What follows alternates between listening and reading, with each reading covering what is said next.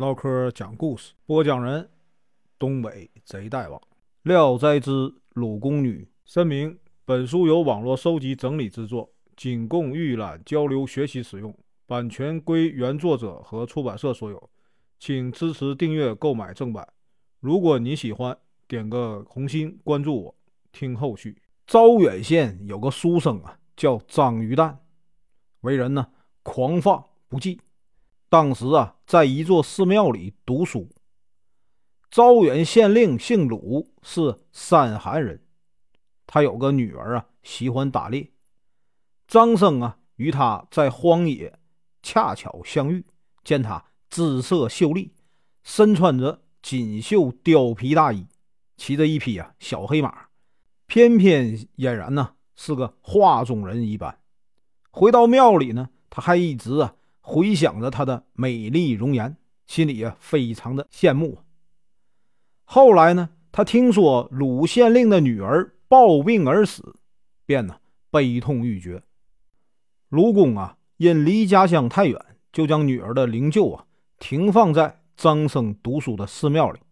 张生呢，对卢公的女儿啊敬如神明，早晨必上香啊祝告，每到吃饭的时候啊。必呀祭奠，他常常洒酒在地，祷告说：“虽然呢只目睹你啊半面的倩影，常常呢魂牵梦绕，谁知你这般呢俏丽的美人，却转眼间呢离世。而今呢，我与你呀虽近在咫尺，却像隔离了千万里，让人抱恨不已。你活着时啊有这个。”拘束的礼节，死后却不再有啊禁忌了。你若九泉之下有灵，就请啊姗姗而来，安慰我啊对你一片的真情。张生呢就这样祷告了近半个月。一天夜里，他正啊挑灯夜读，突然一抬头，只见那个女子啊笑吟吟的站在灯前。他惊起啊，询问女子说。感谢你的一片真情啊！我不能自我控制，所以呢，就啊不必私奔之前而来了。张生高兴极了，于是呢，两人呢一起欢爱。此后啊，这个女子啊每夜必来。有一天呢，她对张生说：“我活着的时候啊，酷爱骑马射箭，把射死的张禄啊作为快乐，所以呀。”罪孽深重，以致死后啊没有归宿。你若是真心爱我，就请你啊代我诵啊《金刚经》五千零啊四十八遍，我将永世不忘你的恩情。张生呢，按照他说的，每天晚上起来啊，在他灵前呢手捻着佛珠念经。有一次啊，正赶上过节，张生呢想和他一起啊回家去，女子担心自己啊。脚力弱，不能长途跋涉。张生呢，便请求抱着她走。女子笑着答应了。张生觉得自己呀，像抱着婴儿一样，并不觉得累，于是啊，就习以为常了。就连考试的时候，也背着她一起前往。但是呢，每次啊，都得夜里行走。后来啊，张生要去参加秋试，女子说：“你呀，没福分，考试也是徒劳。”张生听从了他的话，就不去应试了。过了四五年，卢公被罢官了，无钱呢，把女儿的灵柩运回老家去安葬，打算呢就地安葬，便又苦于啊没有地方可葬。张生呢便主动的对卢公说：“我家呀，在寺庙附近有一块薄田，愿意献出啊安葬女公子。”卢公一听很高兴，张生呢。又尽力帮卢公办完丧事，卢公啊很感谢他，并不明白其中的缘故。卢公离去以后啊，他们二人还像以前那样亲密往来。一天夜里呀，女子依偎在张生的怀里，泪滚呐如豆。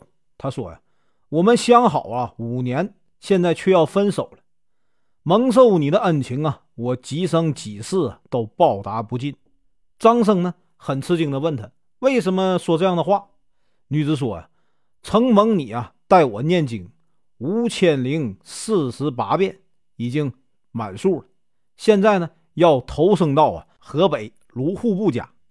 如果你啊不忘我们今天的情分，就请你在十五年以后的八月十六日前去卢家与我相会。张生呢流着泪对他说：“我已经三十岁了，再过十五年就快进棺材了，相会又能干什么呢？”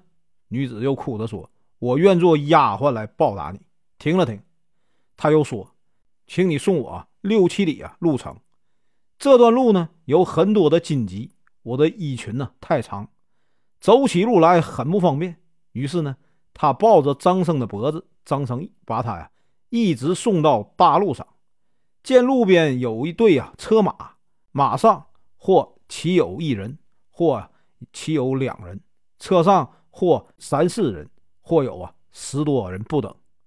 唯独一辆啊，镶嵌着金银的车子，挂着锦绣帘子，里面只有一个老太太独坐。他见鲁宫女来了，就叫道：“来了吗？”女子啊回答：“来了。”女子啊便回头对张生说：“送到这儿就行了，你呀回去吧，不要忘了我对你说的话。”张生答应了。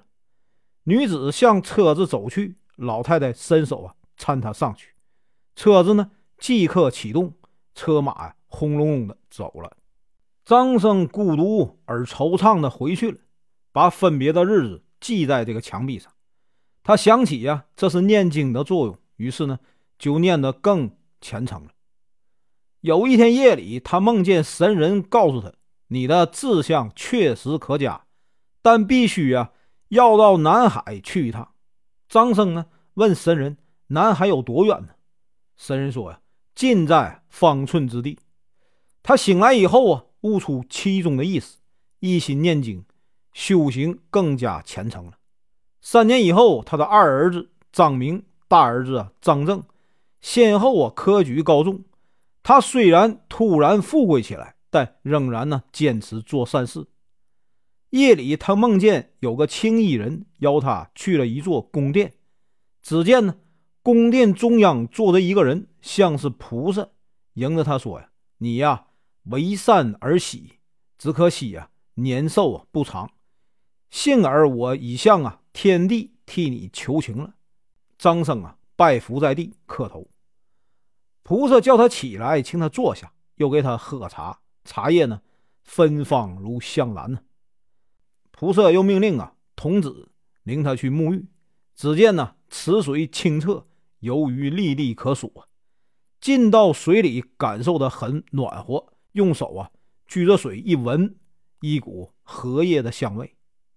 一会儿呢，他被慢慢的移到了水深的地方，一失足陷进了深坑，水啊一下就将他淹没了。这时呢，突然就惊醒，感到很诡异。从此啊，他的身体更加健康，眼睛呢更加明亮。他用手啊一捋这个胡子，白胡须啊纷纷的掉落。又过了很久，黑胡须也落完了，脸上的皱纹呢舒展开了。过了几个月以后，他的下巴光净无须啊，面呈童颜，宛如十五六岁的时候。他总喜欢玩耍、做游戏，也像个小孩一样，因为他非常讲究打扮。两个儿子常常劝他注意身份。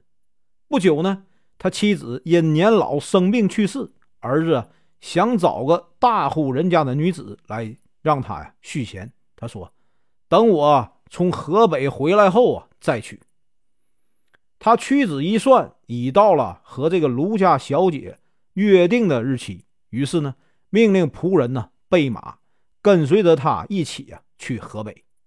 到了那里一打听，果然有个卢户部家。先前卢公啊生了一个女儿，一出世呢就会说话，长大以后啊越发聪颖美丽了。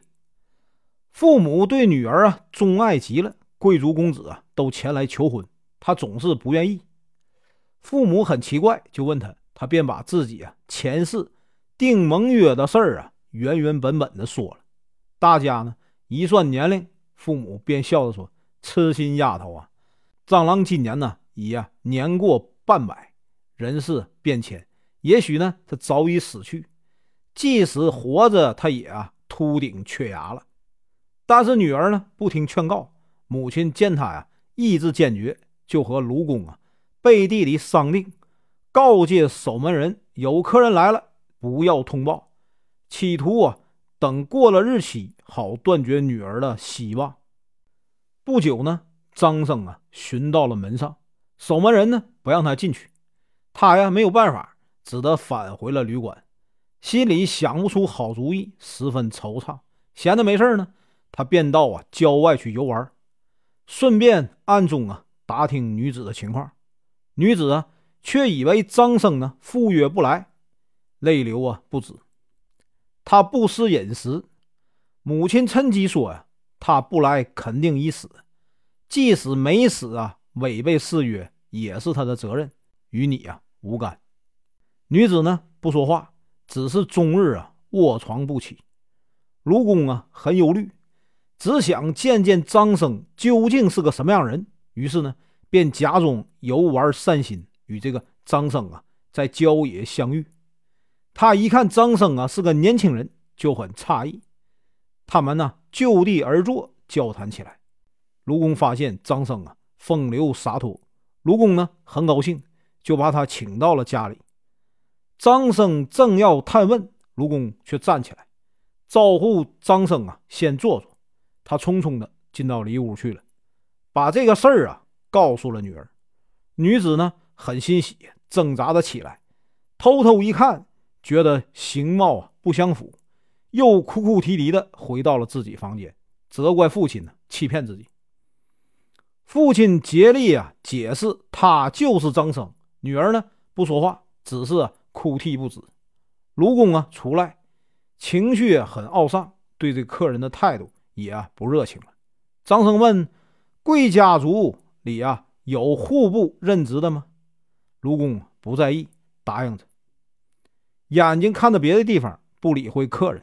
张生啊，觉出他的哎怠慢，就啊告辞出去了。女子哭了多日啊，终于呢憔悴而死。张生夜里啊梦见女子来了，说道：“到我家去，真的是你吗？年龄和相貌差别这么大呢？所以啊叫我产生错觉，我已啊忧愤而死。烦劳啊，赶快到这个土地池啊，为我招魂，还能复活。”若要延迟，就来不及了。张生醒来以后，就急忙赶到了卢家，一打听，果然呢，有个女儿已经死了两天了。张生呢，大为悲痛，哭着去为女子吊丧。随后呢，他把梦中的事儿对这个卢公说了。卢公呢，按照他说的，到土地池啊招魂后返回。卢公回到家，揭开女儿身上的被子，抚摸着女儿的尸体。呼叫的名字啊，祝告。不一会儿，卢公就听到女儿的喉咙里发出咯咯声，又见女儿张开嘴唇，吐出啊像冰块一样的粘痰。然后呢，卢公把她抱到床上，女儿啊慢慢的呻吟起来。卢公啊欣喜极了，引导客人出来啊设宴款待。在这个酒席上，卢公仔细了解了张生的家世，知道啊。张生是个名门大户，就更加喜欢了。卢公为他们呢择定吉日良辰，为他们办了婚事。张生呢在卢家住了半个多月，然后呢带着妻子一起回家。卢公把他们呢送到家里，又住了半年才离去。张生夫妇呢俨然一对啊小两口，不知底细的人居然把儿子和媳妇儿。误认为公婆。卢公过了一年以后啊，就死去了。他家里的儿子太小，被啊当地的豪门劣绅所陷害，家产几乎啊丧尽。张生将他接来抚养，以后他便以这为家。本文结束，感谢观看，请听后续。